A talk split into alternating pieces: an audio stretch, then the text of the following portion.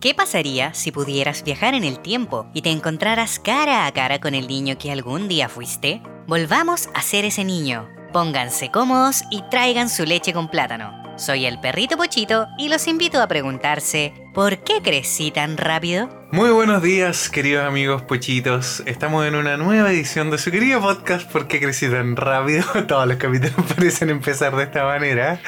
Ah, pero queda poquito para terminar esta temporada y probablemente empecemos de una nueva forma en la próxima Nos van a temporada. extrañar. Nos van a echar de menos. Sí, nos van a echar de menos, échennos de menos. Pero queremos seguir porque no queremos dejar esta cosa inconclusa, este podcast inconcluso. ¿Ah, sí? Y hoy día vamos a hablar precisamente de eso, de los sueños y las cosas inconclusas. Precisamente porque yo ando muy sensible. Hoy, ¿Tú, hoy día. tú andas muy sensible. Sí, hoy día. Yo ando muy cansada. Sí, la frena está cansada y yo estoy sensible. Tal vez ando en mis días emocionales, pero hoy día lloramos mucho. Tu síndrome pe- premenstrual. Menstrual. Pre- premensual. Mensual y menstrual, sí. Puede ser. Pero mientras estábamos haciendo, mientras yo estaba haciendo la miniatura de este capítulo, chiquillo, eh, me puse a ver Up, obviamente, para los que no hayan visto la película de Pixar. Vayan a verla antes de que ella me mande los tremendos spoilers.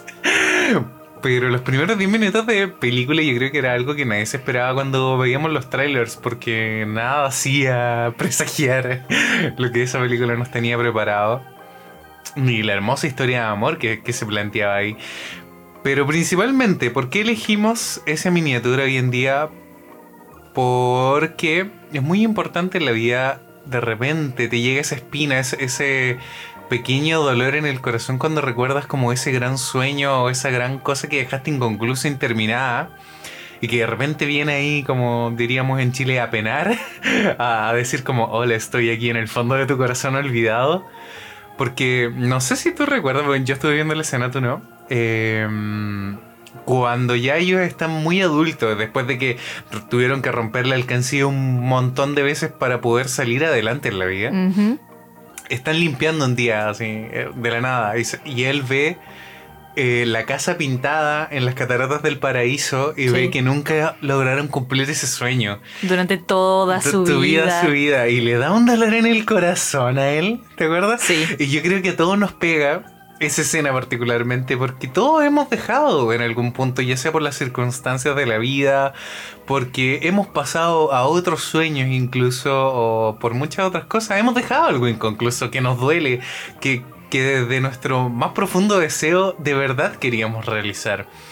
Entonces, de eso vamos a hablar hoy día, chiquillos. Vamos De estar- nuestros dolores. De nuestros dolores, no, pero vamos a estar un poco emocionales hoy día. Yo estoy súper emocional. Así que si me pongo a llorar en el capítulo, no se sorprendan. El Jenny es súper bueno para llorar. Mm, pero eso. Eh, antes que nada, chicos, queremos darle las gracias nuevamente, como siempre, todas las semanas, a toda la gente que nos comenta. Darle también las gracias a nuestro querido auspiciador Beta Serigrafía, que este mes tiene muy buenos descuentos, pero le voy a dar la palabra un poquito a nuestra querida amiga Fusilactic, que no ha dicho nada en todo. Pero es que tú estabas haciendo la introducción del capítulo y Pero- estaba tan bonito. Pero Ya. ya lo introduje. Y ahora yo tengo que introducir la parte La parte comercial. comercial, por favor. Oh, bueno, Beta Store este mes tiene un 20% de descuento 10, 10%, ah, 20, por- 20 para nuestros Patreons. para nuestros Patreons, exactamente. Así que todos nuestros Patreons aprovechen porque durante todo este mes en la tienda completita de, de Beta Store y para nuestra comunidad usando el código, el cupón Yo Escucho PSTR tienen un Un 10% en toda la tienda. En toda en la toda tienda. la tienda. Así que cabros, aprovechen, acuérdense que los descuentos duren solo este mes, que el próximo mes cambia, o tal vez el próximo mes no haya descuento. Ah, tal vez no haya descuento. Tal vez no haya No hay descuento. podcast. El próximo mes no va a haber podcast. O sea, para nuestros amigos pochitos sí va a haber descuento porque ellos van a seguir Obvio. siendo nuestros Patreons. Obvio. Pero para la comunidad no va a haber descuento porque no va a haber podcast. No, no. Así que cabros, prepárense, este es el último descuento que van a tener tal vez en mucho tiempo.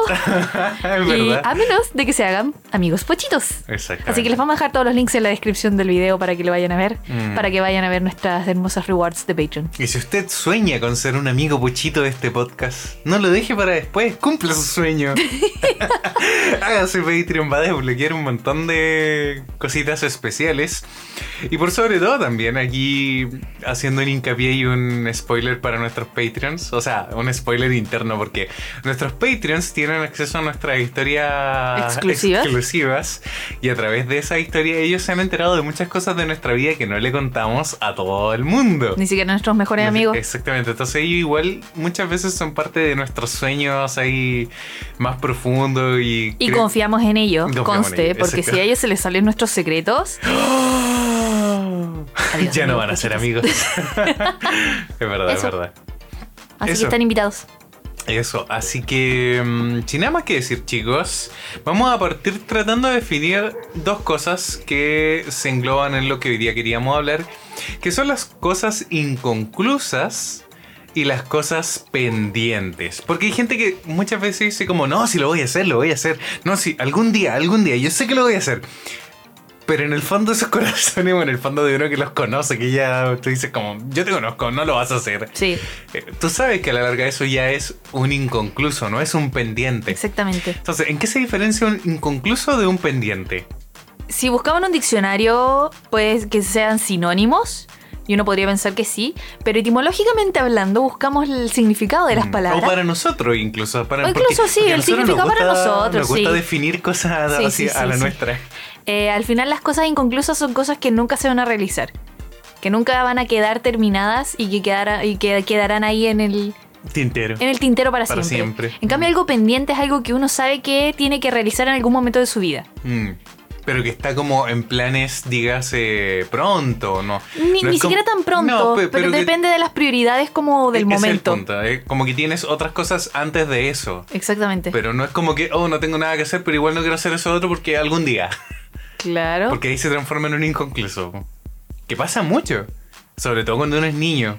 Ah, cuando, ¿sí? Cuando tiene muy mal manejo del tiempo cuando uno es chico. Ya. Hay muchas cosas que uno dice como no, si están pendientes, pero al Pero final. como se- que. Cosas que, por ejemplo, no sé, pues. Yo me acuerdo cuando chico quería hacer muchos cómics. Ya. ¿Cachai? Después vamos a hablar de mis pendientes y mis inconclusos. Pero yo decía como, no, algún día haré un cómic, algún día haré un cómic. Y al final ya después cuando te metes en el liceo, en el sistema educacional, ya preparándote para la universidad, ya estando en la universidad, incluso no te da el tiempo y, Excusa. Y te llenas de excusas. po, y- Excusas, y porque las yo hice mis excusas- Yo tengo mis cómics, te- tuve muchos cómics que no vieron la luz, que nadie Pero- los vio. Pero tú te quisiste dedicar a la ilustración, po. ¿cachai? O sea- fu- fue, tu sueño como dentro de que tú quisiste llevar más allá. Y Todavía es- no lo logro. Todavía no lo logras, pero estás en camino y, y lo estás viviendo en el día a día. Y eso es algo súper importante de entender que uno muchas veces los sueños uno piensa que ya se acabó, se cumplió y listo y lo lograste. Y muchas veces los sueños son un constante. ¿Ah, sí? Sí, por ejemplo, nosotros, eh, Japón, por ejemplo, mucha gente sueña con Japón. Pero durante el año de Working Holiday que tuvimos nosotros en Japón. viviendo en Japón, para nosotros Japón era un sueño en el constante. No es como que pusimos un pie en Japón y fue como, oh ya, se acabó el sueño, listo, devolvámonos, ¿cachai? No, no funciona de esa manera. Johnny, tenemos un capítulo del Elite Podcast que se llama Se acaba el, Se acaba sueño. el sueño. Y te he dicho un montón de veces que lo vayas a escuchar porque cada vez que te arrepientes de haber vuelto a Chile, Pero, ¿cachai Tienes que ir a escuchar las razones por las que volvimos. Ya, pero ahí hay algo súper importante porque se acaba la realización del sueño. ya, Pero el sueño de Japón no se acaba no nunca. se acaba nunca. La depresión Sí. post-Japón no se acaba nunca, chiquillos. Y aquí si tuviéramos que ponernos más profundo y confesarles algo, últimamente hemos estado soñando demasiado con Japón. Así, pero en Todos los días de las mañanas cuando despertamos le digo, Johnny, ¿qué soñaste? Soñé que estaba trabajando en el restaurante. Y yo le digo, sí, yo también soñé que me estaba comprando unos lápices. Oye, no sé, el otro día soñaba que andaba en el Book Off buscando unos CDs, ¿cachai?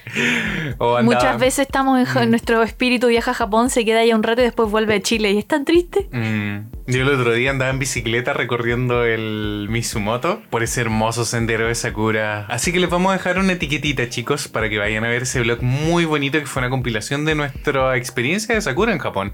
Porque la verdad, esta es una experiencia. Son muy poquitos días que dura el festival. Dura como una semana, Mm. una semana y La- algo. Las flores se caen tan rápido. Se caen súper rápido porque hay mucho viento y llueve, entonces de verdad no duran nada. Y hay tantos tipos de árboles de sakura que identificar explicarlo, es difícil, pero es muy bonito. Mm, vale mucho la pena. Vale mucho la pena. Sí, a todo el mundo que va a Japón le gusta ir como en esa época por el tema de los sakura. Mm. Pero hace un frío. Sí, está hace mucho frío. Bueno, y este fin de semana pasado estuvimos hablando con nuestro vecino aquí, eh, nuestro vecino, nuestro japo vecino, y fue muy loco volver a verlo, fue como transportarnos mentalmente y espiritualmente hacia allá. Fue muy bonito hablar con Aki, no sé, se le extraña. Y es esa cosa, él constante, como que aquí igual es parte de ese seguir viviendo ese sueño japonés hasta el día de hoy no solamente que esté con, con, con, el hablar con nuestros amigos, sino que, por ejemplo, nosotros seguimos viviendo nuestro sueño japonés en la alimentación. Pues siempre hemos Ah, dicho sí. que nosotros seguimos comiendo comida japonesa. No todos los días, pero la gran mayoría de las Mm, veces. y Y de vos- hecho, hoy día comimos eh, lechuga con limón. Y creo que ya no aguanto el limón. No, no puedo comer cosas con limón, es demasiado ácido para mí. Y ahora entiendo por qué los japoneses no usan tanto limón. Porque no están acostumbrados. Y acá todas las ensaladas son con limón y aceite y sal. Mm. Y a ti, por ejemplo, el repollo con limón no te gusta. No, pero sí con otros aliños. Mm, De hecho, yo aprendí a comer. aprendí.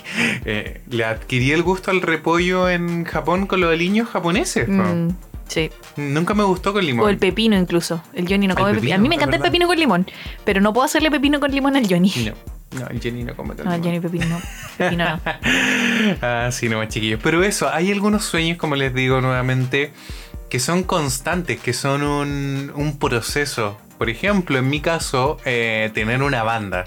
Tener una banda o, de, o de aprender, música. De música, exactamente. Ah. Tener un, un- ahí unos amigos con los que compartir, con los que hacer música muchas veces.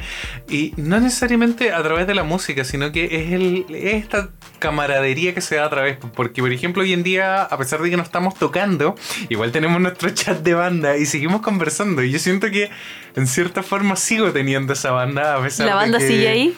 Claro, a pesar de Es que la no nos banda de amigos más que la banda de música. Mm. Eso igual es lindo. Es una cosa, pero igual tocábamos, igual tuvimos ese sueño. Y claro, pues el asunto no es como ya tengo una banda, sacamos una canción, ¿cachai? Y se acabó el sueño. No, es un sueño que va en creciente. Pero un sueño que no es como que acabe, no es como que uno le ponga meta así como ya. Cuando lleguemos a los mil suscriptores en YouTube, por decirte, con. Se acabó el sueño. Se acaba el sueño. No, pues, ¿cachai? Hay sueños que son muy constantes. YouTube, por ejemplo. YouTube es un sueño. YouTube, o sea, YouTube es el mega sueño de los niños ahora.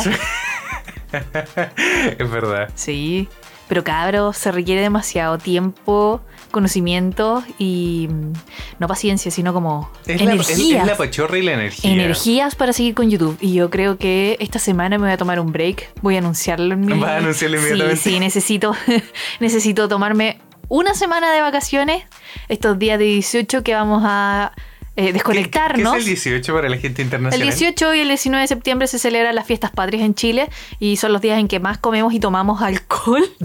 Así que eso es lo que vamos a hacer y nos vamos a relajar. Eso, Además eso de que es básicamente la fiesta sí, padre. son días libres. Eso. Eso. Entonces, ¿qué pasa con tu canal? Va a estar en pausa esta semana. Esta semana no va a haber video, pero prometo la próxima semana tener dos videos. No. Voy a sacar dos videos porque se trata de uno de mis pendientes que ya voy a hablar. Así que como es un video, digamos que extenso, lo voy a dividir en dos. Entonces es como Mm. sacar dos videos. Eso. Sí, está bien. Pero necesito, necesito un break. Sí, está bien. Por favor. Necesitamos descanso. No he parado desde mayo. es verdad. Desde mayo, entonces. Pero ha dado sus frutos. O sea, tu Sí, canal lo sé. También gracias a Lapillo. Así Sí. que le mando un saludo a Lapillo. si Pero- es que algún día escucha este capítulo. Pero aquí hablemos de, de- de algo muy. O sea, desde mi percepción, ¿ya? Luego, Ya. e- e- Esto es una opinión personal, no voy a hablar de un hecho ni nada. Pero cuando ocurrió tu colaboración con La Pillo, mucha gente se preguntó así como, ah, ¿cómo consiguió ella la colaboración con La Pillo? Así como, debe tener pituto o algo así. Gracias. Pero. Punto uno, tú eres extremadamente talentosa y te lo digo yo y no es, no es porque sea tu pololo señor esposo, sino porque también le pusiste pino, po. Le Como puse decimos- pino. Le pusiste pino, como decimos acá en Chile. Eh, tal como tú dijiste, no has parado desde mayo de subir videos a YouTube, ¿cachai? Videos bien hechos, videos de calidad. Entonces la pillo pudo ver eso. Eh, se hizo parte, ¿cachai? De tu contenido y ella te ofreció la colaboración. Y eso Sí. mucha gente no lo sabe. No. ¿Cachai? Dilo, sí, de verdad. Sí. Ella llegó un día, me habló y me dijo, mira, Fran, vi que están como eh, haciendo cositas para YouTube, me gustaría que algún día hiciéramos como algo y ahí nos pusimos de acuerdo Mm. como dos meses antes. Sí. Y, mm, y así nació el video. No es como que yo haya buscado la oportunidad de colgarme de alguien. Mm, porque mucha gente pensó eso, ¿cachai? Porque es verdad, es súper difícil crecer en YouTube. Y si alguien te puede dar una mano, se agradece caleta. Mm, Pero fue todo súper altruista.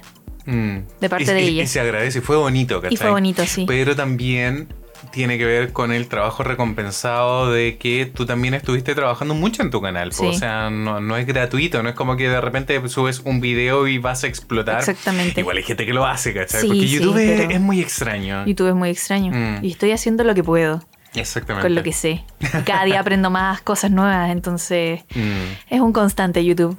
Por eso te digo, hay sueños que son un constante y no se trata de como que ya se acabó. Es, es como el matrimonio, que hay mucha gente, o las relaciones, como Pero, lo por hablamos ejemplo, en el capítulo de las relaciones. ¿Qué les vamos a dejar aquí una etiquetita para que lo vayan a escuchar? ¿Es de, este, de esta temporada? Sí, es de esta temporada. Ya vayan a escuchar que esta temporada estuvo un poco larga, así que Sí. si no lo han escuchado, no, hay volveremos a problema. hacer una temporada no, tan larga. no, no, por nuestro bien mental no. Mm. Em, eso, me acuerdo que cuando empecé con lo de YouTube, porque tenía tiempo libre, digamos las cosas como son. No tenía muchas cosas que hacer en cuarentena y no Mm. tenía trabajo. Eh, me lo tomé como un desafío personal para hacer algo, pero alguien me preguntó una vez que para qué hacía las cosas de YouTube, que cuál era el objetivo detrás de eso, si era ganar plata, si era tener seguidores, que- cuál era como el sueño detrás de- del sueño. Y en realidad no lo tenía muy claro. No lo tenías muy No, claro. para Mira, nada. curioso. Y sigo sin tenerlo muy claro, solo lo hago porque me gusta, porque veo que está sirviendo, que le ha servido a mucha gente, que hay videos que les han ayudado, por ejemplo, con sus dibujos y cosas así, o los han inspirado, los han motivado a, a dibujar más incluso. Mm. Pero no sé para dónde va el sueño. Porque mi sueño con YouTube, a mí me encantaría vivir de YouTube. Si YouTube me pudiera pagar más, yo soy muy feliz. Mm. Pero la realidad es que no me paga tanto, entonces el sueño está como entre que me gusta y lo hago porque me hace bien a mí y le hace bien a otros, pero no es algo en lo que yo esté persiguiendo como, como a, a futuro. Como ¿cachai? sueño de youtuber, ese Claro, de, dedicarme solo a esto. Mm. No sé si eso estará bien. Siento que Es que- estoy como avanzando, pero de a poquito. Sí, es que yo siento que tienes que, en- y te lo he dicho, eh, entender el paradigma de que, y lo entendiste en algún punto. Y, y por eso también, chicos, eh, cuando alguien nos dijo, ¿y por qué no fusionan los canales de por qué crecí Ah, tan rápido ¿verdad? con Fusilactic? Y le respondimos, porque son cosas completamente distintas. O sea, tú empezaste tu canal mucho antes de que nosotros estuviéramos juntos. Pero estaba súper votado. Estaba súper votado, efectivamente, porque no tenía cámaras, te faltaba el apoyo ahí que te, que te brinda aquí el, el señor editor de video. El señor audiovisual. El señor audiovisual, exactamente. Pero independiente de ello, siempre te dije, Fran, tú eres ilustradora, ¿cachai? Y yo Lo ocup- soy. Sí, tú dibujas y te encanta dibujar y a la larga lo que estás vendiendo hoy en día en YouTube es, tu, es la Fran ilustradora. Y claro, en algún momento también te encanta cocinar y está bien que lo hayas mostrado en, en- en un punto. Pero hoy en día a la gente le gustan como los canales monotemáticos. De hecho, la pilla también tuvo problemas con eso. ¿Te acuerdas? Así como, ¿por qué hay videos de canto en tu canal? Y... Si tú dibujas. Claro, es como después, loco este ¿Por qué dibujas si tú cantas? Claro. Sí. Como loco, este es un canal donde yo hago lo que me gusta. Sí. Si me gusta, bacán. Exactamente, a, a la larga ahora YouTube se ha convertido un poco en un proyecto a largo plazo en lo que hago lo que me, o sea, hago lo que me gusta, Mm. pero a la larga lo estaba haciendo también para darme a conocer. Exacto. y Ese era mi objetivo, así como darme a conocer. Como Iba a ser difícil, fue súper difícil. Mm. Y aquí estoy. Y aquí ahí. y aquí estoy, pues, pero ahora- Colapsando en caos. Colapsando, sí, necesito, Mm. necesito un break. Pero, pero igual es bueno porque eventualmente, por ejemplo, mucha gente incluso de Chile ha llegado a conocerte o incluso a apreciarte mucho más a través del podcast, punto uno, y a través de tu canal de YouTube también, po. Sí. Porque tú antes eras bien introspectiva. No digamos que eras una persona que pudiese mostrarse mucho y sobre... Introvertida, ¿será? Introvertida, eso, introvertida. Sí, intro- introspectiva. Introvertida. Introvertida, exacto. No es... Y en los eventos, por ejemplo, cuando alguien se te acerca a conversar, nunca tienes como el tiempo suficiente para dedicar y conocer a las personas y generar como el engagement con el público, po. Es que a veces en los eventos no hay mucho tiempo tampoco. A eso voy, po. Entonces, eh, eh, la existencia de este YouTube, de este sueño, eh, corresponde más que nada a poder potenciarte a ti mismo como ilustrador y cumplir este otro sueño que es la ilustración. Mm. ¿Cachai? Que uno de los sueños más difíciles que se pueden cumplir acá en Chile, porque Sí. ser ilustrador en Chile, chiquillos, es sumamente complicado. O sea, ser artista en cualquier nivel, siento yo que es muy complicado acá.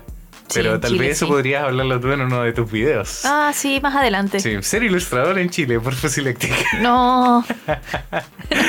no. No. Tal vez necesito más material para poder hablar de eso. Más experiencia. Mm, pero eso, esos son sueños que se viven de manera constante. ¿Y Así qué pasó que, con tu banda entonces? eh, Es un sueño que quedó ahí sin terminar, ya voy, inconcluso. ya voy a hablar de mi. Yo creo que vamos a hacer una ronda de pimponeo de sueños inconclusos. Ya, pues, Ya, pues partamos. Dale. La música. ya. Yo, par- yo creo que conté ya que partí la música, ¿cachai? Porque me encantaba la música, empecé a tocar guitarra, todo el asunto. Siempre quise tener una banda cuando estaba en el liceo. E- Ese era como mi sueño, tener una banda. Pero lamentablemente en Rengo, en una comuna súper chica, encontrar gente que tocara instrumentos y que más encima le gustara la música japonesa. Era más difícil Era todavía. increíblemente difícil. O sea, en Rengo habían con suerte dos bateristas, de los cuales uno le gustaba la cumbia y el otro le gustaba El metal. piedra. Así. Ya. Entonces no estaban para nada interesados en hacer una banda de J-pop, sobre todo porque tampoco había público. pues, o sea, ¿quién querría escuchar J-pop o J-music en, en Rengo? Mm. Pero cuando me vine a Santiago, conocí a mis amigos rockeros de la universidad, hicimos una banda de anime. Y acá en Santiago estaba la Anime Expo, el Anime Festival, Los todo- eventos. Los eventos de anime. Entonces ahí había eh, todo un mundo donde estas bandas podían existir. Entonces pude cumplir mi sueño, tuvimos una banda, tocábamos los temas que nos gustaban. Eh, no voy a decir que éramos la increíble mejor banda del universo, pero lo hacíamos con mucho cariño. Y aparte que tocábamos temas old school, entonces como para nuestra generación. po. Entonces eh, los más tatitas nos apreciaban. Y como estamos banda. hablando hace más de 10 años, pues, Johnny. Hace más de 10 años. De Y- hecho, y siguen tocando las mismas canciones en todos los eventos. sí. Cada vez más Eso. tatitas. Mm, pero, pero cumplí eso. Y yo creo que hubo dos hitos muy importantes que hicieron ya decir como ya. O sea, bueno, al final la banda paró porque cada uno lamentablemente tuvo que ir por las direcciones que te lleva la vida. Y eso es terrible, ¿cachai? Porque, porque a la larga también sabíamos que no íbamos jamás a lograr vivir de esto. Menos en Chile. Menos en Chile, menos con una banda de covers. Porque en ese tiempo, lamentablemente, YouTube no estaba tan bien explotado. Tal vez si hoy en día hubiéramos sido una banda bacán de covers, por ejemplo, en YouTube. Vaya, que es algo que se da mucho. Pero ¿y qué en con el copyright? Es que cuando tú generas una versión nueva, eh, no estás ocupando el audio original, pues no Mm. tienes problemas con eso.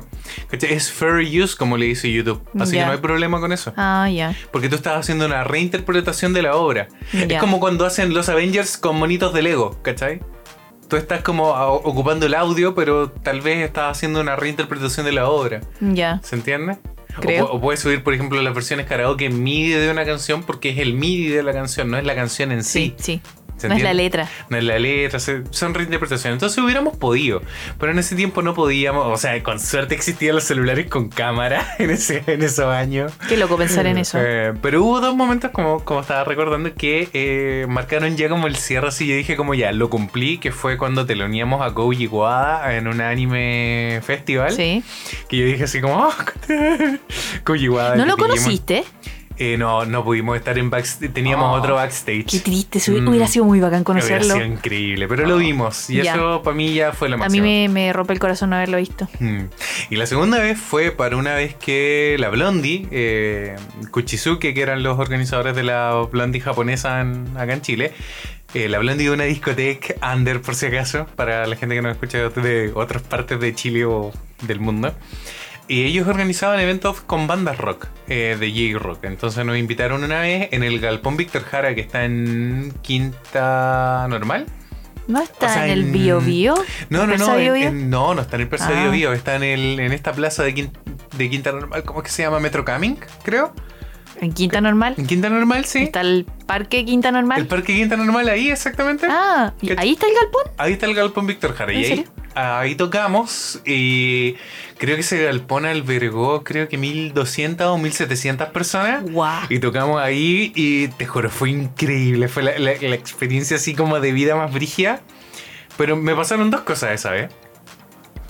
Y que fue que, eh, claro, estábamos tocando Blu-rays del Arkansas, ¿cachai? Y todo el mundo ahí coreando las canciones, todo el asunto. La vieja La confiable. vieja confiable todo el rato.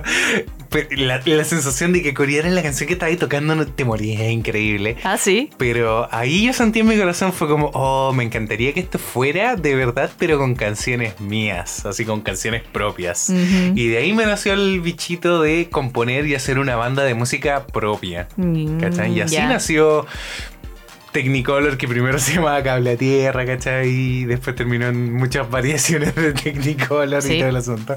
Y que es un sueño que todavía sigue ahí, ¿cachai? Está como en pendiente, está como en veremos. Porque lamentablemente hoy en día la música en Chile, con pandemia y todo el asunto, está bastante complicado. Y reunir como las voluntades de los amigos también es súper complicado. po. Por eso, por ejemplo, muchas veces eh, hay muchos cantantes, los, que- los que están triunfando hoy en día son músicos solistas. Porque pueden trabajar solo, pueden dedicarse todo el tiempo que quieran sin tener muchas veces el problema de las coordinaciones, que siempre pasa, ya sea como para hablar hasta con los amigos, así como, ¿cuándo hablamos? ¿Cuándo nos juntamos? De hecho, No, ustedes tienen pendiente una fue". junta con cervezas por Zoom. Y también no nos hemos podido coordinar. Sí. Ah, es complicadísimo. Pero está pendiente, no inconclusa. Mm, Como que los sueños colectivos cuestan por eso. Sí. Porque aunar como voluntades, Mm. eso es muy difícil.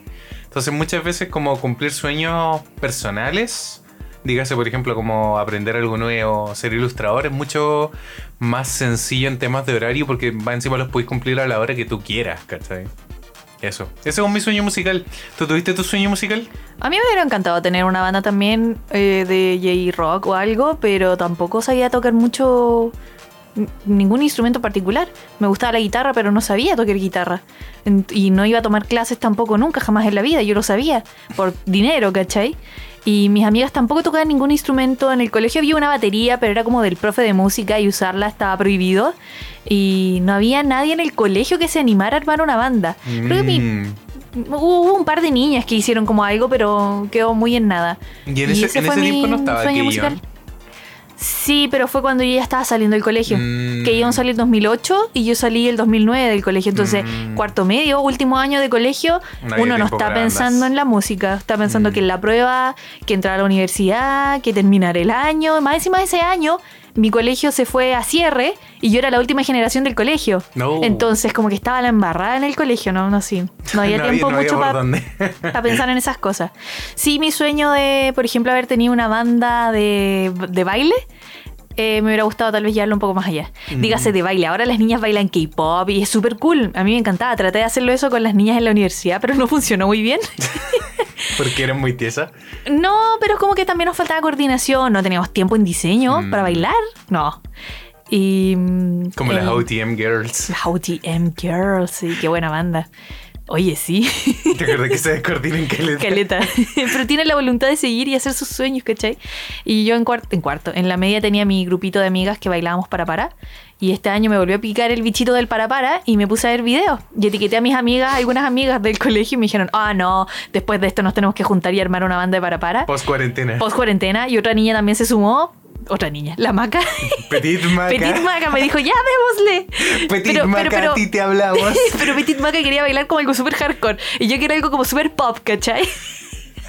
Y yo cumplí mi sueño de bailar para para al frente del curso una vez. No sé si lo conté en el podcast, No. ¿no? Jamás. Bueno, voy a contarlo aquí. Ni siquiera me lo habéis contado a mí. Sí te lo conté. ¿Sí? yo era súper floja y mala para educación física y cada vez que podíamos saltarnos Sí, la clase nos la saltábamos. Y entonces hubo un día en que el profe nos dijo, ¿saben qué? Les voy a poner un 1 si no hacen alguna cosa para el colegio. Y he visto que se ponen a bailar en los recreos. Así que quiero que me hagan un show con performance, con traje, con todo y les pongo una nota. Y yo creo que el profe creyó que no lo íbamos a hacer. Y lo hicimos. Y lo hicimos, bailamos como tres canciones frente a todo el curso, nos vestimos como de, mm, así como full ochare, con hartos pinches y colores y falditas, bien otaku, bien bien otaku ahí, orgullosa de ser otaku, otaku ochare. ¿Y por qué te reí? Ah, que te imagino. Y, y de hecho, ese video lo gra- me grabaron mis compañeras en video. Yo creo que para hacerme bullying, pero menos mal que las cámaras y las redes sociales no existían en ese tiempo, porque si no No. me hubieran hecho pebre. Y mm, le pedí a una de mis compañeras que nos grabara con la cámara de mi abuela. Y ya, pues hicimos la performance súper descoordinada, pero a la larga el profe igual nos puso el 7, porque lo hicimos pues, con pachorra y todo. Mm. Y me acuerdo que después de irme ese día a, la- a- a mi casa, me robaron la cámara. No. Me hicieron un lanzazo, me abrieron la mochila, salieron corriendo con la cámara y el Diego quedó traumado. Yo volví a la Ah, casa ¿tú- sin cámara. con el Diego? Estaba con mi hermano chico, Oh. sí. Y estaba chico, tenía como 10 años, una cosa así. Chuta. Y yo así como, "Fran, no, no. Y se puso a llorar, no, sí fue terrible dramático. Y mi abuela me dijo, ¿le va a pasar algo a la cámara? No, sí. La vieja me echó el ojo. Ella, ella te me dijo, me dijo, porque yo se la pedí prestada y me dijo, mijita, a esta cámara le va a pasar algo, yo lo sé. Así que cuídela. Y yo, no, si no le va a pasar nada, no le va a pasar nada. Y me robaron. Pero Mi cámara. te sale como qué rabia, sí. Como Mario Hugo. Me, me, me cortó. Aló, aló, mi cámara. Y eso, pues ese fue Ah. mi sueño de. Cumplí mi sueño de haber bailado. Me hubiera encantado, por ejemplo, bailar tal vez o presentarme en, en algún evento de anime. Mm. Pero ahí quedó el sueño. Así que ha- hablando de, eh, diste con un punto súper interesante y muchas veces los profesores se preocupan, o sobre todo hoy en día con el tipo de educación que tenemos en Chile, de lo académico, de rendir, ¿cachai? De sacarse buenas notas y todo el asunto, pero en ramos muy chicos, de repente como es música, como es educación física, muchas veces los profesores se dan cuenta de las cosas que de verdad uno va a necesitar en la vida. Y yo creo que ese 7 que ustedes se sacaron fue un 7 más que merecido por la pachorra, ¿cachai? Ah, sí. Porque muchas veces, más que correr 20 veces a la escuela, no te va a servir de mucho. Solamente tal vez te hubiera servido para arrancarte el lanza y que no te hubieran robado. O la para cámara. bajar de peso. O para bajar de peso.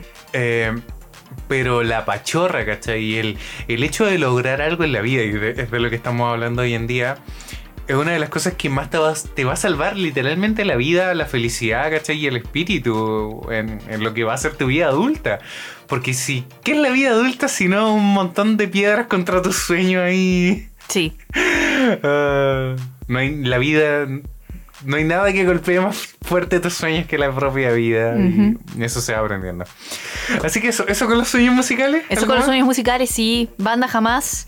Espero retomar el para para. Mm. y. ¿Qué más? Eso. Mm, a mí me golpeó fuerte la música, así como para cerrar un poco, porque acá en Chile, sobre todo, no había mucho, muchas bandas famosas y muchos locales de conciertos como para poder ir a ver bandas y que fueran como seguros para menores de edad, porque en ese tiempo yo era un menor de edad.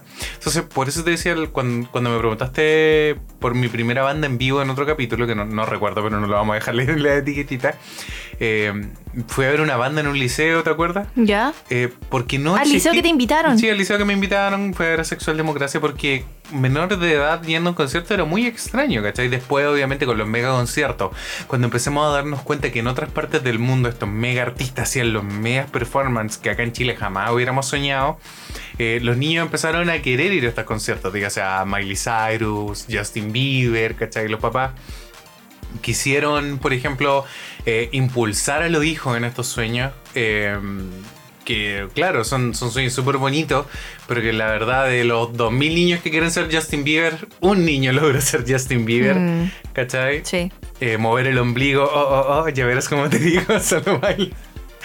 Ah, la Cristel, ¿te acordás de la Cristel? Pobrecita. Sí, pobrecita. Pero, pero eso pasa un poco, ¿cachai? Y mm, a mí me pegó fuerte porque cuando me llegaron los conciertos japoneses, veía los conciertos del Arkenciel, que eran tremendos conciertos, de verdad. Y yo decía así como, "Oh, en Chile somos tan pobres.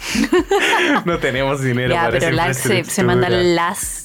Presentaciones. Presentaciones. Mm. Pero después uno ya tiene la involución, pues después empecé a escuchar bandas indie en, en pequeños bares y es como... oh, Se aprecia mucho más. Se aprecia mucho más, exactamente. ¿Cachai? Eso pasa, cambia uno lo- los paradigmas de... Pero no te gustaría volver a ser así como una banda indie pequeña a la que te vayan a ver como poquitas personas, pero bacanes. Me encantaría. Sí, obviamente está como en, mi, en mis planes a futuro. en tus pendientes o inconclusos. Es que, de hecho, no sé si lo mencioné, pero cuando yo armé Technicolor, caché, quería hacer una banda popular. Quería lograr ese como impacto estúpido de hacer una música un poco amorosa, ¿cachai? Un poco más vacía. Eh, para poder llegar a más gente. Pero dentro de mí ahora, en estos momentos, con todo lo que ha pasado en Chile, con todo lo que pa- pasa en mi vida y con todo lo sensible que estoy, siento que me es más relevante hablar sobre la condición humana, hablar sobre lo que siento, sobre cómo aprecio la vida, la muerte y ese tipo de cosas. Te estás poniendo Me profundo. estoy poniendo súper deep. Pero pasa también porque escuchamos bandas como Sacan Action, por ejemplo, que son bandas muy introspectivas, po. Pero son super pop. Pero son son súper pop y masivas, pero sus letras son completamente para llorárselas. Pues. Yo me acuerdo cuando estábamos en el concierto en vivo ahí y tocaron Music, que es una de las canciones que habla, pero de una manera tan hermosa sobre la vida y sobre lo que significa también la música, que yo no podía no ponerme a llorar mientras me la saltaba y me la vacilaba entera. ¿cachai? es que fue impresionante, porque, porque eso es Action, ¿cachai? Es música popera para bailársela, porque la vida es para eso, la vida es para bailársela, pero también hay que sentirla, hay que vivirla, hay que sufrirla. Y hay que hacerle un podcast. A la vida hay que hacer A un la vida hay podcast. que hacerle un podcast. Oh, que estamos El densos, podcast era otro sueño que teníamos como pendiente, no inconcluso, pendiente. Pendiente, sí. Sí, a mí me gustan mucho los podcasts y hace mucho tiempo había empezado a escuchar podcasts porque me gustaban los programas de radio y después murieron. Los de mi interés, obviamente. Mm. Y empecé a escuchar los podcasts, el primero que tuvo la Fran Nerd, y me gustaban mucho los temas que iban tratando. Y dije, ay, algún día me gustaría tener un podcast, no sé de qué, pero algún día. Y se dio. Se dio porque el Johnny se motivó. Es que porque yo no tenía micrófonos ni nada. Y me acuerdo que una vez la Javi me invitó a su podcast que tenía con la Vivi. Y fue bacán grabar. Hablé puras tonteras, pero fue bacán grabar. Mm. ¿Y fue bacán? Sí, fue bacán, fue divertido. Yo creo que, bueno, siempre lo digo, chiquillos, siempre se las recomiendo, pero vayan a ver Sí Señor de Jim Carrey.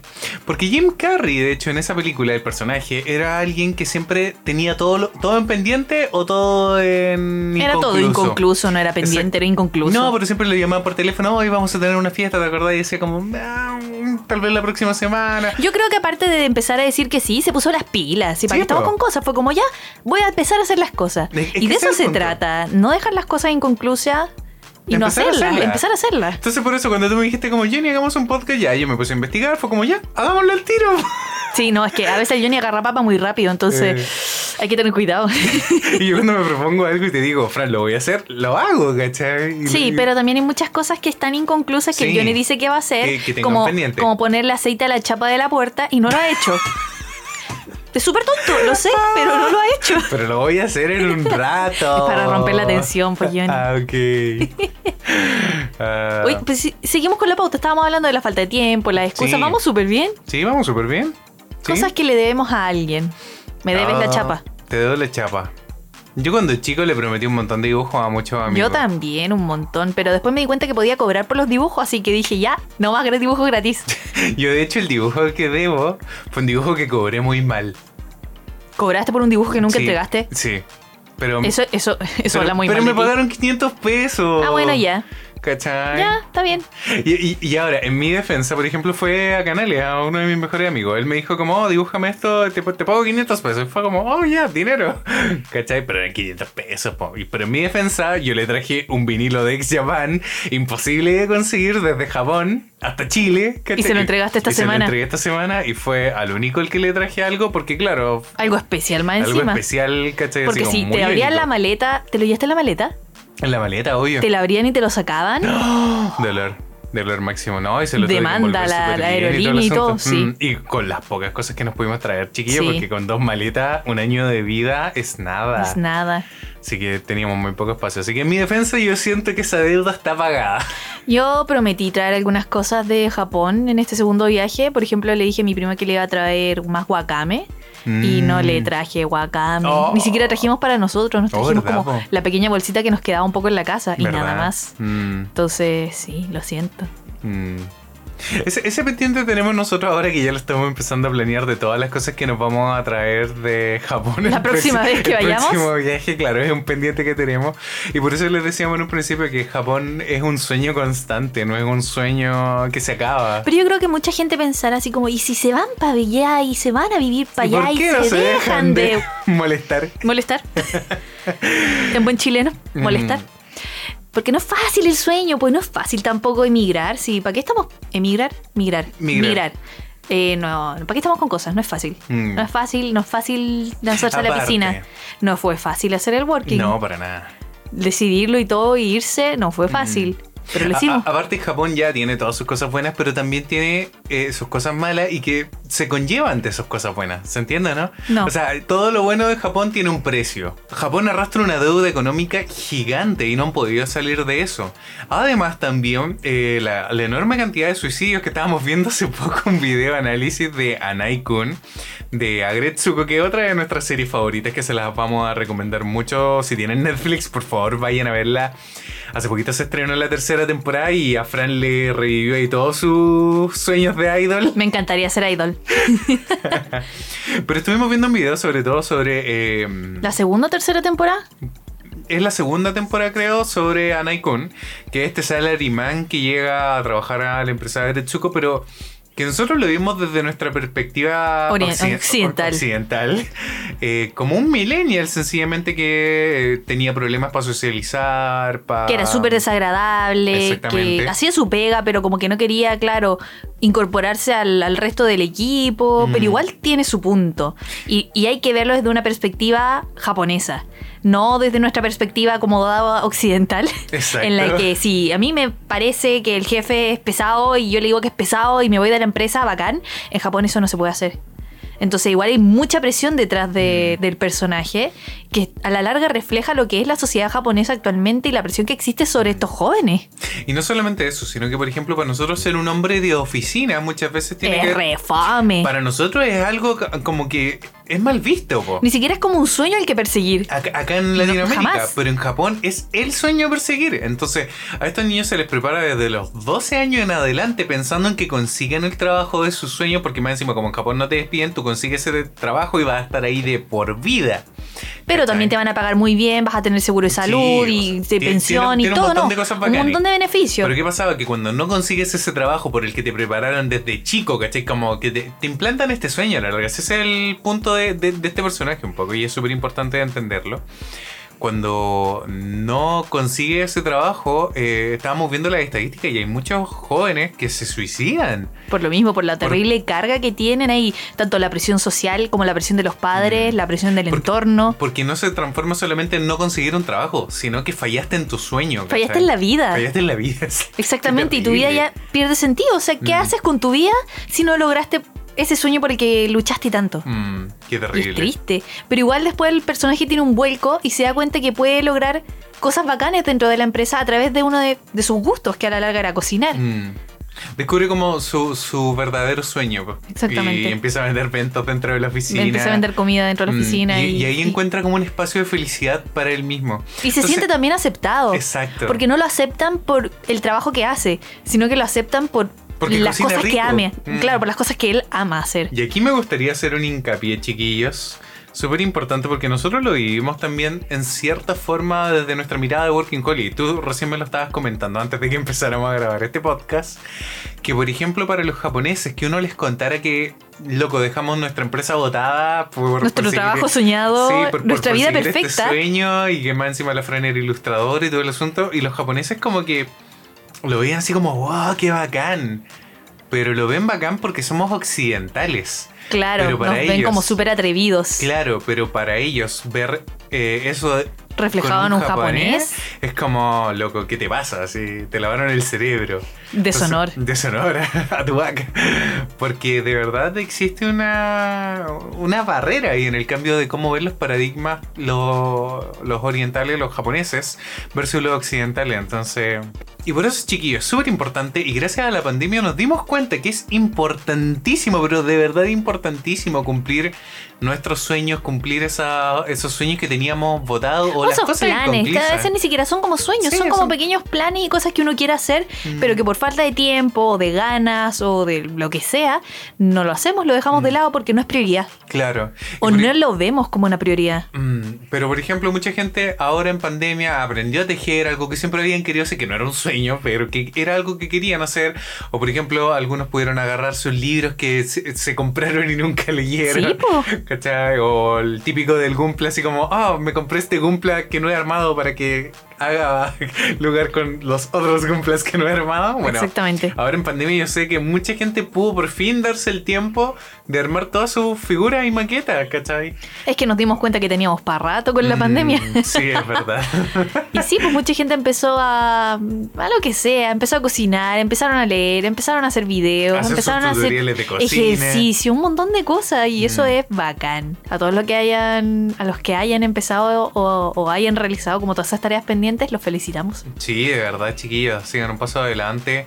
Y muchas veces incluso algunos se dieron cuenta de que eh, en esta pandemia, eh, a través de sus actividades, descubrieron más su pasión incluso que muchas veces lo que habían estudiado. Tenemos mucha gente que, por ejemplo, eh, empezó a trabajar en- como repartidor y se dio cuenta que le gustaba mucho más andar en bicicleta, ¿cachai? Que estar encerrado en un ambiente de oficina. Oh, sí. ¿Cachai? Y ahora post pandemia, después esto pasa, yo creo que... Y un montón de oportunidades nuevas. Por ejemplo, uno de mis hermanos está haciendo postres y ahora está, eh, ¿cómo se puede decir? Emprendiendo. Emprendiendo con, no, como probando. Innovando, Ah, innovando con postres nuevos. Mm. Y yo lo encuentro bacán. A mí me da mucha envidia cómo le queda el merengue. Lo odio.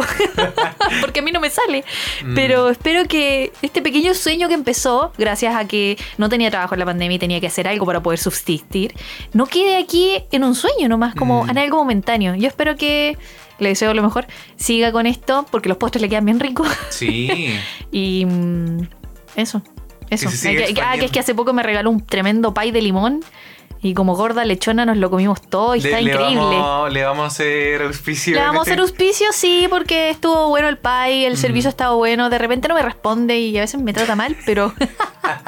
Pero, te- ahí pero, pero- pero estamos hablando de su. Sí, sí, sí. de, de- de su. De su emprendimiento, de su. No, de tu. Ay, ¿De ahí- qué? ahí hablas de tu relación hermano-hermana. Sí, po, no, pero estamos hablando aquí del- De su emprendimiento del emprendedor. superprofesional Sí, y, sí, y sí. los postres son. Y los postres son bien buenos, sí. Y ahora incluso empezó a vender en alguno, en algunas cafeterías chiquititas.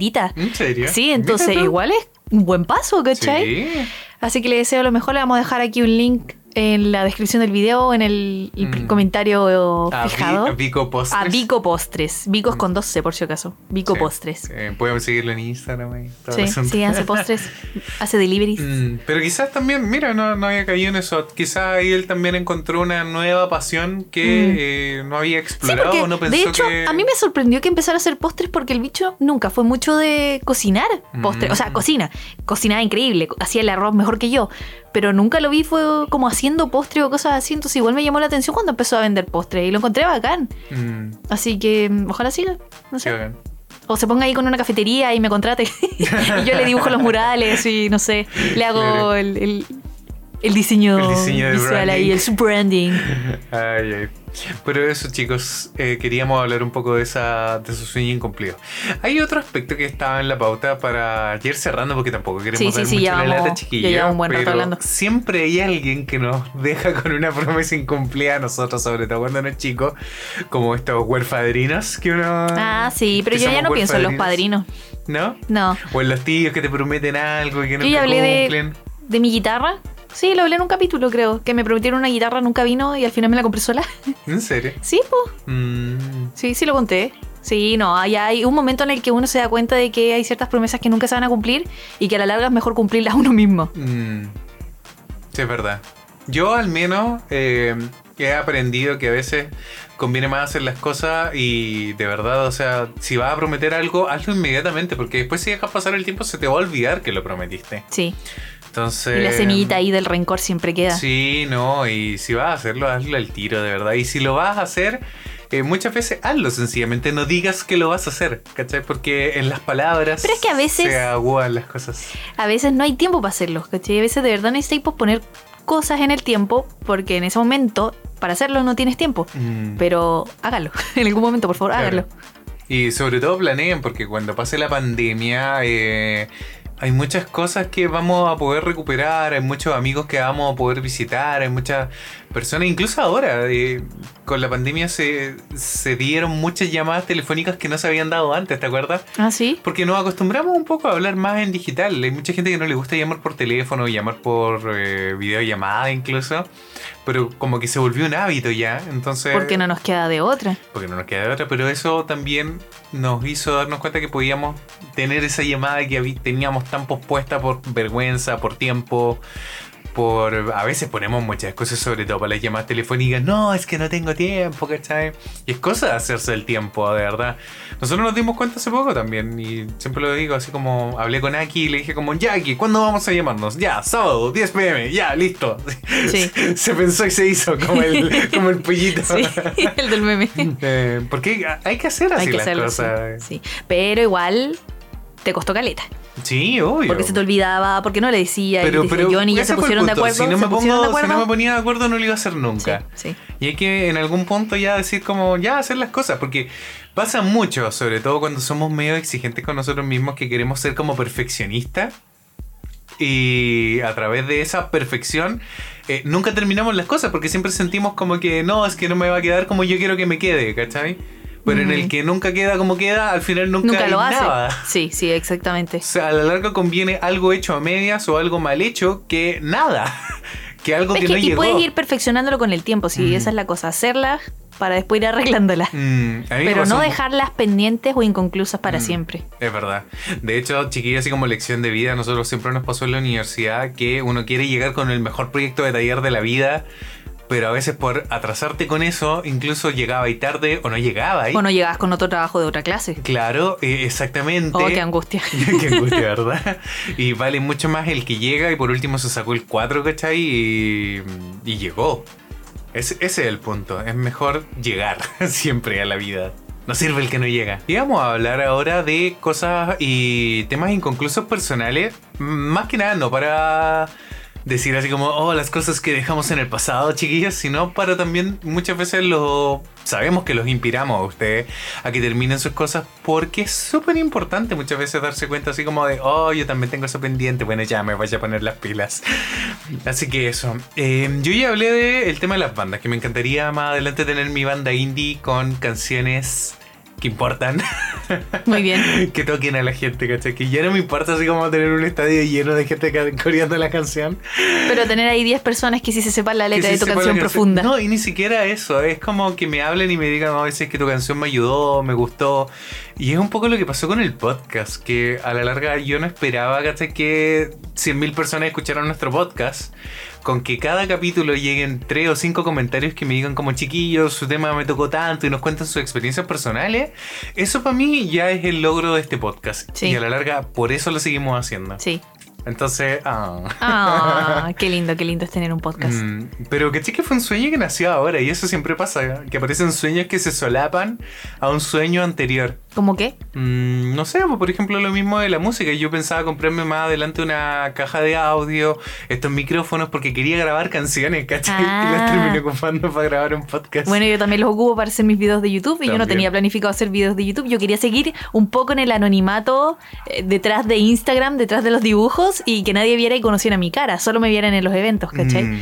Pero me lancé a la piscina nomás. po. Me tiré, me Aquí me, pasé, tiré po. y aquí me metí en un cacho, porque estoy metida en un cacho. Dentro de mis proyectos inconclusos que iba a comentar es que yo no quería hacer los videos de acuarelas porque hacer tutoriales de acuarelas toma mucho tiempo. Porque hay que esperar a que se sequen. Entonces no quería hacerlo. Pero Mm. dije, ya, es momento de, voy a hacerlo. Y, mm, y ahora que empecé, no me puedo echar para atrás. No, ya no puedes. No. No hay, no, hay- no hay, ya, hay hay vuelta, forma. ya no hay vuelta para atrás, así que eso es uno de los proyectos no inconclusos, estaban pendientes que tenía que hacer, que los voy a empezar a hacer ahora, que los voy a empezar a subir, editar, toda la cuestión a prepa, porque hay que planificarlo y, y- y planificar toma tiempo, toma energía, toma materiales, todo. Y no quería hacerlo, po. y más encima ahora estoy trabajando a modo freelance para una empresa, entonces menos tiempo tengo. Mm. Entonces ahí hay que priorizar.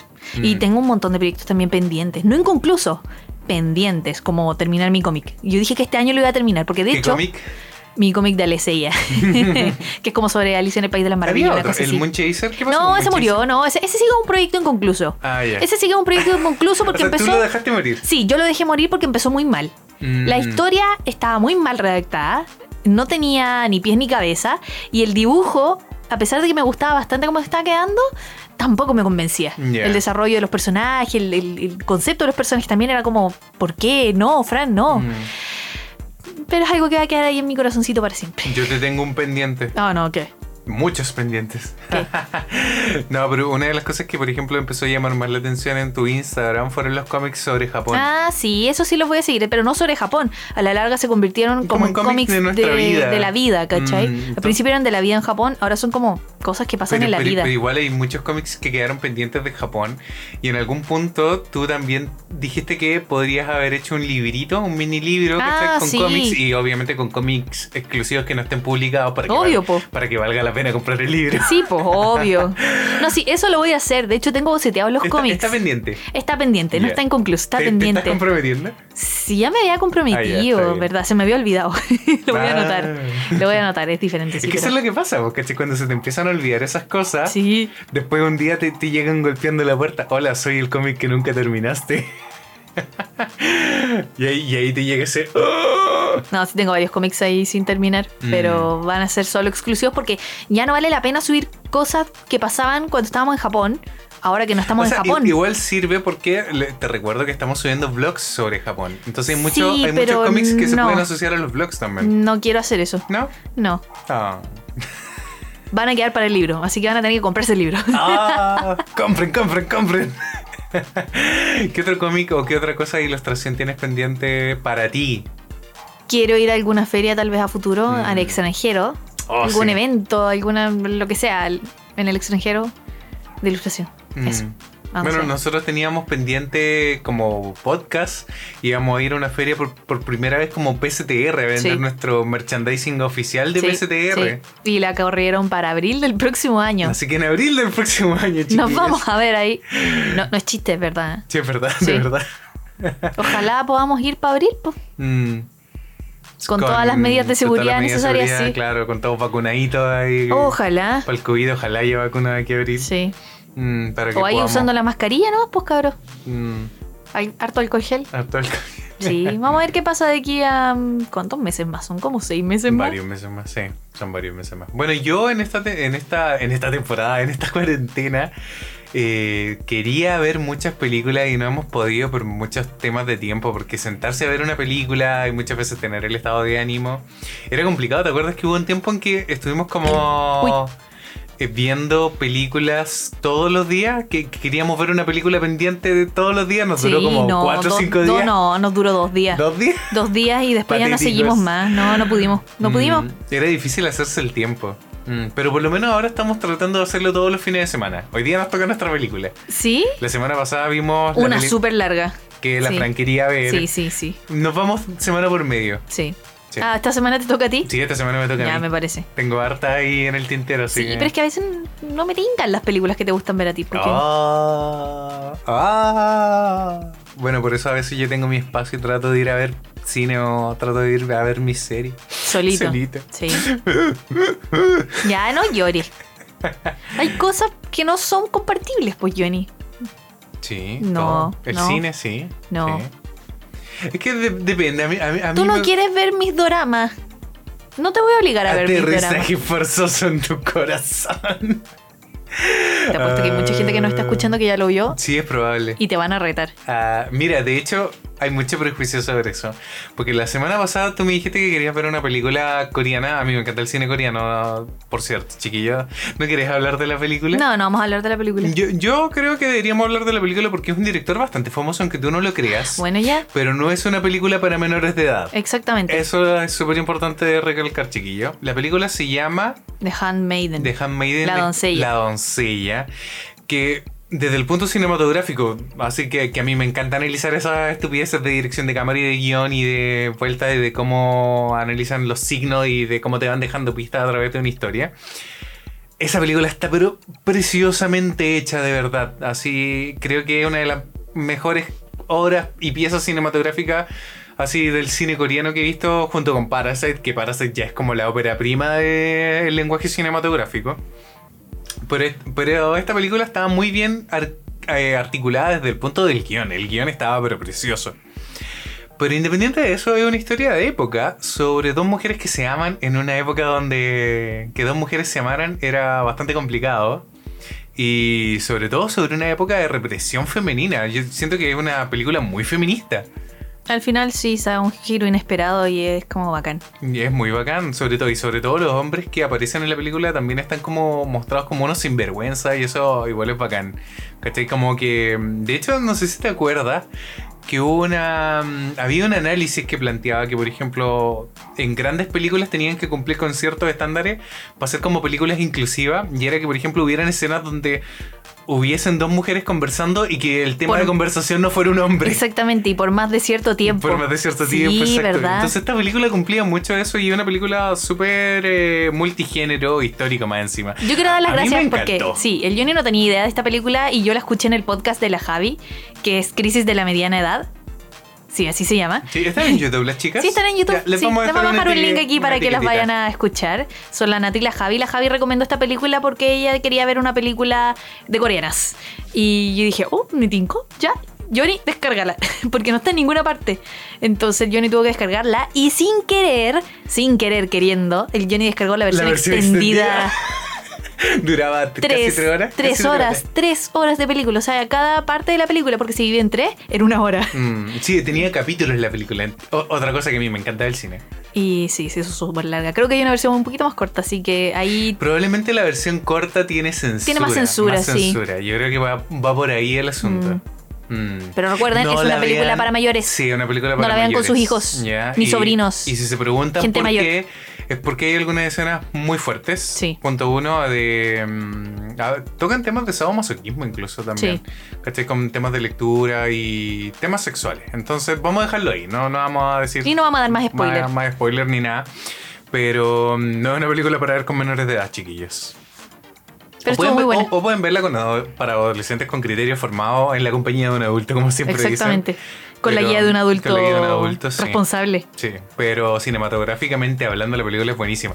Y es curiosamente del director de Oldboy. Para los que conozcan cine coreano, Oldboy es uno de los grandes referentes. También el director de eh, Simpatía por eh, la señorita Venganza y... o Simpatía por el señor Venganza y Lady Venganza, que es la señorita Venganza, que es una trilogía de películas sobre la venganza. Mm. Con la que se hizo muy famoso este director. Bueno, yo así convencí al Johnny de ver la película porque cuando se la planteé fue como, se trata de esto.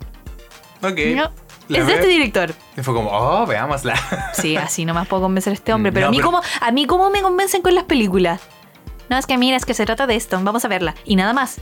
Y nada más. Ah, yo y te yo tengo tengo- que yo- verla. yo te tengo sí, que y yo tengo- convencer. Sí, po.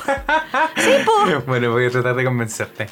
Pero últimamente, por ejemplo, yo he estado tratando de seleccionar películas que sé que igual te van a gustar. Ah, ya. ¿Cachai? Porque tú sabes que hay ciertos tópicos en las películas que a mí no me gustan. Sí, lo sé. ¿Cachai? Como demasiada violencia, violaciones, Mm. mujeres sufriendo. Pero hay películas, lamentablemente, que a pesar de... eh, son buenísimas. Por ejemplo, una película que no hemos visto que es El secreto de sus ojos. que también la recomendaba la Javi en este En podcast. serio, también Sí, la recomendó, sí, sí. ¿cachai? Y es una película sobre un crimen, pero brutal, así terrible, creo, ¿cachai? Yo no la he visto y tengo muchísimas ganas de verla. Y de hecho creo que se le hizo un remake gringo muy malo. Probablemente. Probablemente. Pero mm, creo que una de esas películas que a ti te va a chocar, tal vez. Probablemente. Mm, Bueno, ya, ese, ese, ese era, estábamos hablando de los sueños, por si acaso, chiquilla. Pero ver películas pendientes era uno de los sueños que teníamos. De hecho, igual vimos hartas pendientes. Yo nunca había visto Las locuras del emperador. Sí, Y la vimos. Me queda pendiente Lilo y Stitch, Sí. de las populares. sí. Mm, Y la Fran no ha visto Volver al Tampoco Futuro. has visto La Dama y el Vagabundo, no has visto Los Aristogatos, no has visto muchos clásicos de Disney, Johnny. Perdón, pero tú no has visto Volver al Futuro. Clásicos de Disney. Tú no has visto Volver al Futuro. Eso no le gana a cualquier cosa. No. No, no, no, no, no. Ah, es como no haber visto Jurassic Park, así. Eso sí la vi. Ya. Está bien. Qué feo. No, pero Qué que- feo juzgar a una persona por las películas No que te ha visto y no, ha te visto. estoy juzgando, ¿Qué estás pero- haciendo? Pero, pero es como que te perdiste parte de la cultura popular de la época. Ese, ese es el punto. Porque hay Yo películas que expliqué en marcan un, co- épocas. un capítulo qué pasaba con, los, con las películas. Que las pillaba a mitad y no me las Ah, iba a ver sí. porque entendía la mitad. Sí. Entonces no las veía. Mm. Y nunca las pillaba completas. Y de hecho, el, el otro día estábamos hablando un poco de eso, pero de la ansiedad de la gente que ahora no sabe buscar películas por internet porque si no está en Netflix, no, No no, no, no, no, yo- Sí. Y de hecho, hay películas como Volver al Futuro donde está la 1 y la 3, pero no está la 2. Y es como, ¿qué hago? ¡Ah! ¿Dónde la veo? ¿Qué hago? Sí. Oh, la gente con la ansiedad, sí, pero terrible. Ya, ¿qué más nos queda? Eh, Leer libros. mm, Leer libros, sí. De hecho, tenemos, no hemos terminado de leernos Eleanor and Park. Lo tenemos Sí, pendiente. pues Jenny, tenemos que terminarlo de leer antes de que llegue la película. Oh, ¿verdad? Porque le van a hacer película y tenemos que terminarnos ese libro. Que libro es que nos que estamos yendo a acostar muy tarde, entonces no leemos. Mm, llegamos tan tarde. muertos. Hemos estado trabajando mucho, chiquillos, con muchas cosas, muchas sorpresas que se les vienen. Ah, pero ha sido bien difícil, pero... mm, Y yo me traje un montón de libros de la casa de mi mamá ahora. Que Mm, quiero volver a leer, que son súper cortos. Que para mí cuando yo era chica eran súper largos, como las crónicas de Narnia. No, verdad. Pero es un libro y súper no corto. tiene dibujitos. Sí, tiene dibujitos. ¿Tiene dibujitos? Chiquititos, pero tiene dibujitos. Y bueno. tiene la letra bastante grande, así que no me puedo quejar. Yo creo que eso me lo leo en dos días. Qué bueno. Libros, leer libros. ¿Qué más? Yo tengo un último pendiente, que no sé si la gente lo sabe. Yo creo que después de 60 capítulos, Johnny sí. No, porque algo, que- o, o tal vez sí, pero algo que a lo mejor no lo tienen tan presente. Y es que yo cuando chico dibujaba mucho. Y era bueno dibujando. Y sigo siendo bueno dibujando. Pero nunca quise desarrollarme como ilustrador. ¿Por qué? Porque lo veía muy difícil en Chile, ¿cachai? Te dio julepe. No, lo que pasa es que en, en los años en que podría haberlo intentado, eh, no existían tanto las redes sociales. Eso sí. Fue a un par de ferias, ¿cachai? Intentando. Y aparte que no tenía tanto tiempo, la verdad, porque cuando estuve en la universidad estaba trabajando en metro y estaba en la universidad, entonces más encima no, no me daba el tiempo, pero lo intenté, te juro que lo intenté y de a poco me fui desanimando. Después lo recuperé un poco cuando hice mi curso de cómic en con Maliki, porque tuve un electivo de cómic con Maliki Que Cuatro yo también Ojos. tomé y después me salí. Sí, la francesa salí. Es que no me gustó. Pu- Pudimos habernos conocido antes, Francisca. Si tú estuviste en esa clase, yo no me acuerdo de ti. Yo sí me acuerdo. Yo me metí porque estaba la Gaby. Y en la primera clase quedé un poco choqueada con la profe y fue como, ah, no, adiós, Yo sí, yo sí me acuerdo. Y Creo, me que, fui. creo que te conté esa historia, pero no sé si te la conté en el podcast. Sí, no sé. Sí, creo que sí. Sí, que cuando yo era chico, eh, yo era el mejor para dibu- eh, habíamos dos personas que dibujaban en el curso, pero ahora si yo soy objetivo, yo era el mejor para dibujar en el curso, desde el punto de la ilustración. Súper humilde. No, es, es- es que de verdad, Ya, bueno. te, te voy a mostrar los dibujos de la otra persona y me a decir como, oh, Dios mío. Pero los niños igual piensan como, ah, él dibuja, porque dibuja bien porque solo dibuja, ¿cachai? Ya, el punto es que había otra persona en otro curso que sí dibujaba mucho mejor que yo, ¿cachai? Y se llamaba Francisco Urra. Oh, mira tú. ¿Cachai? Y, y siempre fue como mi rival de dibujo durante mi época de educación básica. Entonces cuando me metí al taller de cómic y de repente escucho así como mm, en la lista, pasa la lista, porque Maliki pasaba lista y dicen como Francisca Urra. Y yo que como, "¡Ah! ¿qué es esto? La versión femenina de mi Claro, rival. mi nuevo rival del taller de cómic. Y fue como, ah, no, adiós. Y, se fue, y se fue como a la segunda clase. La Sí, sí, no volvió a aparecer, me cambié de electivo al tiro. Nunca llegué a... Creo que me fui a básquetbol. Sí, en serio. Sí. Grande, Fran. Pudimos habernos conocido antes, ¿viste? El- el- fue el destino, fue el destino. Sí, no, no, está bien, está bien. No era el Pero- momento. Pero eso, es algo que yo tengo pendiente como retomar la ilustración, ¿cachai? Y es algo que siempre he tenido pendiente como contar un poco de mi historia de infancia. Porque siento que mi historia de infancia igual es súper entretenida y súper cuática. ¿Quieres contarla con dibujos? Porque ya la has contado un montón de veces en Sí, el podcast. me encanta. Es que ese es el punto. eh. Yo creo que ese sería como un materializar un sueño, no solamente como. Porque no me interesa tanto hacer una carrera de ilustración, pero sí me gustaría hacer un libro ilustrado en algún momento. Yo creo que mucha gente que dibuja tiene ese gran sueño. Sí, pero ahora tengo, ¿cachai? Un, un gancho para poder hacerlo y sería hacer el libro del podcast ilustrado, ¿cachai? Como, y creo que te lo planteé a ti, Sí. así como hacer ciertos capítulos eh, temáticos, de, capítulos de verdad del podcast. Y qué soñabas cuando niño, y contar cuando, cómo me influenció y contar muchas de las historias que hemos hablado a través del podcast. A través de un libro ilustrado. Cosa que ya hicieron el Fran y la Ed con su podcast de los Ah, el amigos. libro de la amistad, sí. Sí, porque transformaron el podcast en un libro, ¿cachai? Creo que fue al revés. Creo que hicieron el podcast para poder llegar al libro. ¿En serio? Bueno, no, yo nunca. no. Bueno, A, a lo mejor esa génesis Era como para terminó con un mal resultado. sí. Porque tú dijiste que el libro no te a gustó mí mucho. no me gustó. Voy que a mucha gente le haya gustado. Mm. No voy a hablar del libro. Ya. Creo que ya hablé del libro. Sí. Pero a mí el resultado final no me gustó mucho. ¿Te gustó más el podcast? Esperaba un poquito más. Ya. ¿Cachai? sí. Sí, eso. Terminó siendo un libro demasiado técnico y el podcast era muy cercano. Mm, Eso me pasó. Me faltó la cercanía en el libro. Y era un tremendo libro. Son como 400 páginas. ¿En Un poquito menos. Oh, Son muchas páginas y grandes, ¿cachai? Mm, Eso me decepcionó un poco. Qué loco. Tal Pero vez ahí la mano del editor hizo como oh, falta. Mm. Yo creo que fue culpa del editor, no de los cabros. Ya, puede ser. Pero eso, a mí me gustaría, ¿cachai? Eventualmente hacer un libro que se llame ¿Por qué crecí tan rápido? Y que tenga los capítulos, ¿cachai? De muchos temas que hemos hablado en el podcast. No me lo habías planteado así. ¿No te lo había planteado? No, me lo planteaste de otra manera. Ah. Pero era como desde tu sola perspectiva. Sí, desde mi perspectiva. pero el podcast no es solo tuyo. No, pero, que- Entonces- pero hacer dos volúmenes, po. ¿Cachai? Ah. El libro de Johnny y el libro de Fran. Yo Y opino que hay que preguntarle. El libro de Pochito. Hay que preguntarle a la gente aquí qué opina porque, claro, muchas cosas se las han imaginado y no saben cómo son en realidad. Mm. Nosotros sí las sabemos porque las vivimos, Sí, obviamente. no, y hay muchas cosas que, que siempre decimos que se nos quedan en el tintero y que, que se materializan en un libro Sí, pues y de una aparte, manera mucho más emo- emotiva y aparte emocional. de hay un montón de cosas que tampoco les contamos. Mm. Yo antes de empezar este cap- capítulo estaba hablando del Johnny sobre alguien y no voy a hablar sobre esa persona en este que dejó capítulo. muchas promesas inconclusas. Sí, entonces puede que eso algún día tal vez aparezca en un libro o algo así. Mm. Cosas que ustedes no se van a enterar. Pero eso, eso yo siento que es un sueño que tendría como más a futuro cuando Mm. el podcast ya también tenga más público. Qué. Porque sé que el podcast eventualmente va a estar ahí siempre en YouTube. A mí me gustaría hacer un libro infantil. algo así como dedicado a mi sobrino. Mm. Inventar una historia, hecho, a mí me ¿cachai? encantaría que lo hiciera. Yo siento que tenéis demasiado talento para eso. Me falta Sobre el todo el, mundo de las acuarelas. Mm, y el mundo de las moralejas. Porque a la larga eso es lo, que- lo bueno que tenían los libros infantiles. O sea, eso es lo que a mí me gusta de los libros infantiles, porque hay libros infantiles que no te dejan una moraleja. Mm, solo te entretienen. Solo te entretienen y son bonitos y están, boni están muy Mm. bien ilustrados, como los de Oliver Jeffers, que me encantan, pero Mm. los que te mostré a ti. Tiene otros, ¿cachai? Pero son muy sencillos porque son para un público que no necesita analizar más allá. claro. Solo ve los hechos y ve las ilustraciones. Es un libro, ¿cómo se llaman? Libro cuento, Libro cuenta. sí. Y ahora me gustaría volver a recuperar mi guitarra, porque a pesar de que hay guitarras en la casa, las del Johnny están muy duras y yo necesito mi, mi guitarra de nylon. Oye, quiero recuperar mi amplificador. ¿Sí? Oye, sí, tu Sí, amplificador. Pues ya, pero tu amplificador está un poquito más lejos. Sí. El- eh, mi guitarra está bastante cerca. De hecho, es hasta caminable. Puedo ir en micro a buscarla. Sí. Pero tengo que ponerme de acuerdo con este amigo que la tiene. Así que Mm. yo creo que voy a recuperar y voy a volver a tocar las canciones que, que quería. Porque yo le pedí al Johnny hace un tiempo que sacara una canción de Gact en guitarra. Que es muy sencilla. Y no lo ha hecho. Para ti es sencilla. Es sencilla. Oye, para mi pequeña mano, yo lo logré. ¿En serio? Pero, ¿Sí? es que, pero es que. ah, No, no, no, sé pe- que- que no hay pero. Es que ah, ahí pasa ¿Cuál lo que el me pero? pasa a mí. es que El gact.